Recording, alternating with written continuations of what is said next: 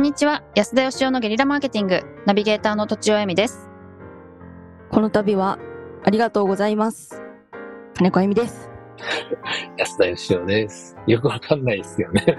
いきなり俺、あの前何が、回ね、何がなんですええ、ええ、金子さんがあの動画をね、取材して、えー作詞作曲して自ら歌を歌い動画を作ってくれるというサービスを、はい。あのよ4万円という格安でやりますよってその代わりラーメンおごってねっていう企画を はい。あの募集したら、たくさんご応募があって、ありがとうございます。よかったですね。はい。よかったなんか、勇気に、勇気になります。まあ、えっ、と、何屋さんでしたっけ？ゲーム屋さんでしたっけ？ゲーム屋さ、うんんはい。お客さん。もう一方と誰でしたっけ？もう一方は、えっ、と、お店の、えっ、と、す曲もちょっと作りたいみたいな。何屋さんかわかんない。何屋さんかわかんない。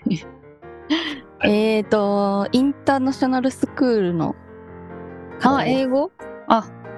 あ。とだから歯医者さんでしょ？だからね、結構バラエティ豊かな。地域もなんか、いろいろ遠くから呼んでいただき、ご当地ラーメンも楽しみですよね。はい。はい。あと楽しみ 3, 社限定でこの値段でや, やるということなので、もしよろしければ。あと2社ですか、あと2社。いや、あとあと3二社社ですが、あと3社。あと3社、うんうんはいで終了と。ねあの、はいこの価格でやるのは終了ということなので、うんぜひ、早めにぜひ、応募お待ちしてます。はいありがとうございます。お願いします。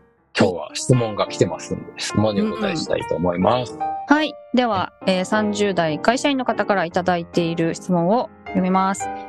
いつも楽しく拝聴しています。人脈についてご意見を伺いたいです。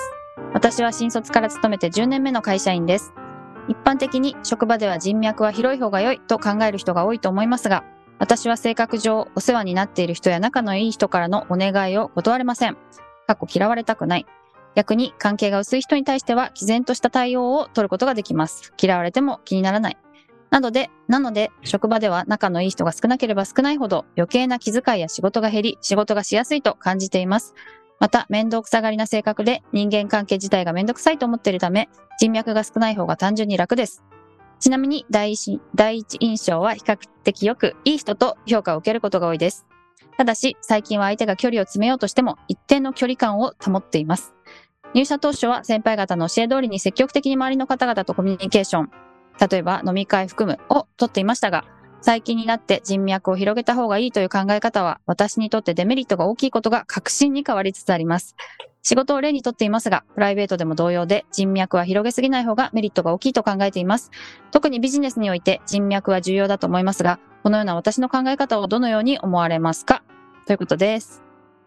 うーん。なるほどね。人脈ね。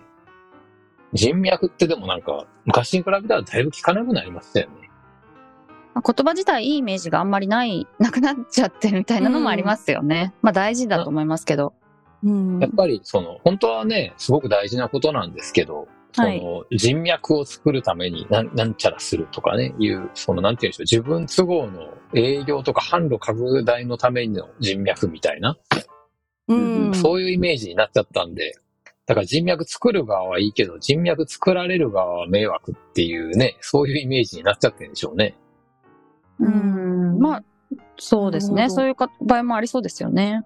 うん。まあでも私の経験から言ってですね、その、例えば社長が集まるところ行っていっぱい名刺交換するとか、うんっていうところで作ったものは人脈って言わないと思うんですよね。はい。本当のことを言うと。うんだからまあ人脈がメリットかデメリットかの前に、その人脈とは何ぞやっていう定義がすごい大事な気がしますよね。確か。に。うん。どう考えたらいいんですかね？いろいろはいあると思いますけど、うん例えば、なんかすごく本当に、な人間性も仕事のスキルもどちらも信頼できる、お互いに信頼し合ってる関係みたいな定義もあるでしょうし、うん。なんかこちらがすごいうんギブしたことによって成り立っているフォロワーさんとの関係を人脈っていうふうに定義してもいいでしょうし、うんうん。なるほど。どっちにしても、まあ人脈っていう表現するってことは、何らかのこっちがこうね、アクションを起こすときに、まあ役に立ってもらうってことだと思うんですよね。うん。ああ、なるほど。うん。ということはやっぱりそれ以前のそのつながり、信頼関係とか、こっちがいかにギブしたかっていうところが重要なんだろうなって気はしますね。なるほど。うんうん。だ単に知り合いとかじゃ意味がないっていうの、ただ繋がってるだけじゃ意味がないんで、なるほど。うん。でもこの方みたいになんかすごく気を使いすぎちゃって嫌っていうのは、なんか性格上あるのかもしれないですね。その人によって。うん。気を、気を使う相手を人脈って言うのかなって気がしますけどね。ああ、なるほど、なるほど。うん。うん。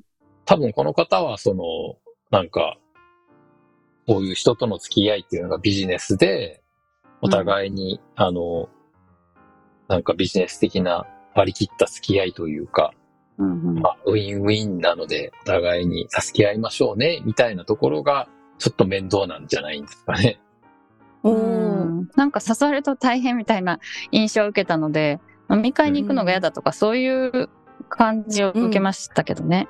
そういう人多いですよね。でも飲み会に行く中だから、その人脈があるとかっていうのもだいぶ違う気はしますけどね。そうですよね。私なんか別に全然飲み会とか行けませんけど、うんうんやっぱり人とのつながりは大切で、助けられてることも非常にたくさんあるので、うん。ちょっと考えだけど飲み会とか、そのゴルフで人脈、硬い人脈を作ってる人がいることも事実で、そうですよね。うん。それはね、ただ単に酒飲んでる回数が多いとかじゃないんですよ。ああ、なるほど。一緒にゴルフやってるから人脈できたとかじゃなくて、う。うんんこの場を使ってやっぱりね、その相手の心にうまくこう入り込んだりとかですね、相手の課題を解決したり、信頼を勝ち得たりっていう、すごいね、やっぱ考え尽くして努力してますよね。ギブしてるってことなんですね。ギブしてたりとか、うん。まあ、すごいなんかその相手がどういうシチュエーションでどういうものを求めるのかみたいなところをすごくこう考えてたりとか、だから誘われたらどんな時間でも絶対断らないとかね。う。うんん。すげえ。だから単にゴルフやるからとか飲み会行くからみたいなことではやっぱりそんなに人脈って簡単にできないんじゃないかなって気はしますけどね。うん。なるほど。なんかこの方そのね、あの人脈を広げすぎるのがすごく嫌だっていうふうにおっしゃってますけど、私もそれは賛成で、その人脈っていう定義はともかくとして、友達を8人とね、私昔から決めてるんですけど、そうだった。ですね。この話するとみんなよく笑うんですけどね。はいうんはい。でもみんなあんま考えてないんじゃないかと思うんですよね。ま何人かあそうですよね。あの、考えてベないですストなのかとかね。ね。はい。友達多い方がいいとか思ってる人って本当何も考えてないなって、あの、失礼ながら思っ ちゃちゃいます。ディスる。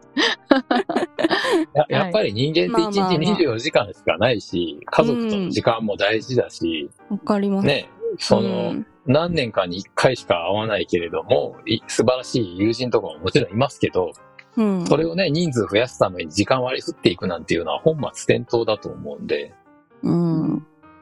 やっぱ数より質だと思いますけどね、僕は。うん。うん人とのつながりっていうのは。はい。